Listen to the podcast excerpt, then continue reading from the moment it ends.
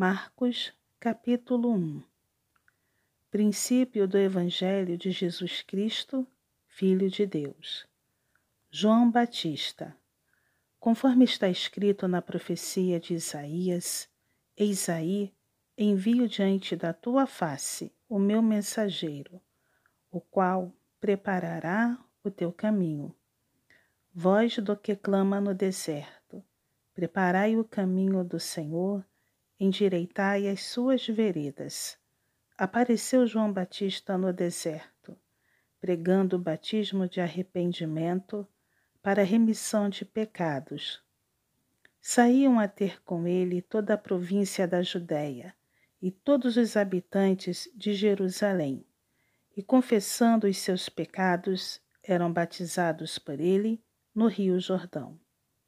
As vestes de João eram feitas de pelos de camelo. Ele trazia um cinto de couro e se alimentava de gafanhotos e mel silvestre. João dá testemunho de Jesus e pregava, dizendo: Após mim vem aquele que é mais poderoso do que eu, do qual não sou digno de, curvando-me, desatar-lhes as correias das sandálias. Eu vos tenho batizado com água. Ele, porém, vos batizará com o Espírito Santo. O batismo de Jesus.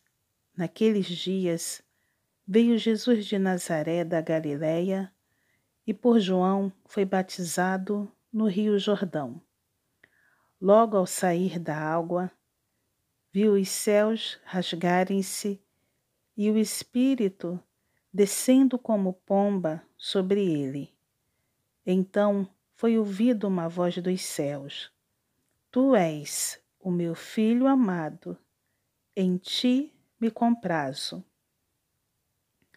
A tentação de Jesus. E logo o Espírito o impeliu para o deserto, onde permaneceu quarenta dias, sendo tentado por Satanás Estava com as feras, mas os anjos o serviam. Jesus volta para a Galiléia.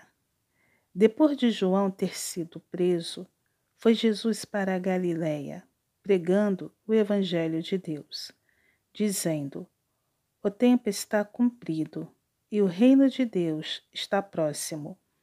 Arrependei-vos e crede no Evangelho a vocação dos discípulos. Caminhando junto ao mar da Galiléia, viu os irmãos Simão e André, que lançavam a rede ao mar, porque eram pescadores. Disse-lhes Jesus: Vinde após mim, e eu vos farei pescadores de homens.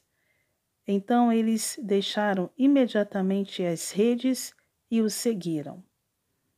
Pouco mais adiante, viu Tiago, filho de Zebedeu, e João, seu irmão, que estavam no barco consertando as redes. E logo os chamou, deixando eles no barco a seu pai Zebedeu com os empregados, seguiram após Jesus. A cura de um endemoniado em Cafarnaum. Depois entraram em Cafarnaum e logo no sábado foi ele ensinar na sinagoga. Maravilhavam-se da sua doutrina, porque os ensinava como quem tem autoridade e não como os escribas. Não tardou que aparecesse na sinagoga um homem possesso de espírito imundo, o qual bradou: Que temos nós contigo, Jesus Nazareno? Vieste para perder-nos Bem sei quem és, o Santo de Deus. Mas Jesus o repreendeu, dizendo: Cala-te e sai desse homem. Então o espírito imundo, agitando-o violentamente e bradando em alta voz, saiu dele. Todos se admiraram, a ponto de perguntarem entre si: Que vem a ser isto? Uma nova doutrina, com autoridade ele ordena aos espíritos imundos e eles lhe obedecem. Então correu célere a fama de Jesus em todas as direções, por toda a circunviança da Galileia. A cura da sogra de Pedro.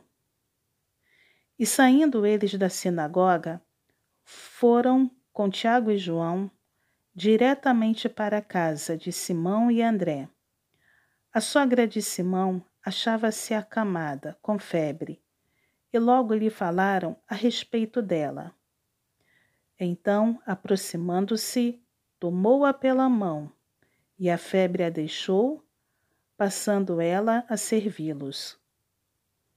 Muitas outras curas. À tarde, a cair do sol, trouxeram a Jesus todos os enfermos e endemoniados.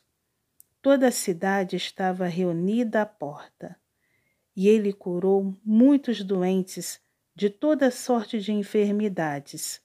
Também expeliu muitos demônios, não lhes permitindo que falassem, porque sabiam quem ele era. Jesus se retira para orar. Tendo se levantado alta madrugada, saiu, foi para um lugar deserto e ali orava. Procuravam-no diligentemente Simão e os que com ele estavam. Tendo-o encontrado, lhe disseram: Todos te buscam. Jesus, porém, lhes disse: Vamos a outros lugares, às povoações vizinhas, a fim de que eu pregue também ali, pois para isso é que eu vim. Então foi por toda a Galiléia pregando nas sinagogas deles e expelindo os demônios. A cura de um leproso. Aproximando-se um leproso, rogando-lhe de joelhos: Se quiseres, podes purificar-me.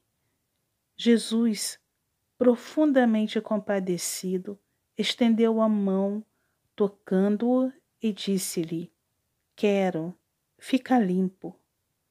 No mesmo instante, lhe desapareceu a lepra e ficou limpo, fazendo-lhe então veemente advertência.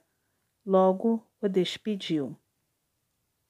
Ele disse: Olha, não digas nada a ninguém, mas vai, mostra-te ao sacerdote e oferecei pela tua purificação o que Moisés determinou para servir de testemunho ao povo. Mas tendo ele saído, entrou a propalar muitas coisas e a divulgar a notícia, a ponto de não mais poder Jesus entrar publicamente em qualquer cidade, mas permanecia fora, em lugares ermos, e de toda parte vinham ter com ele.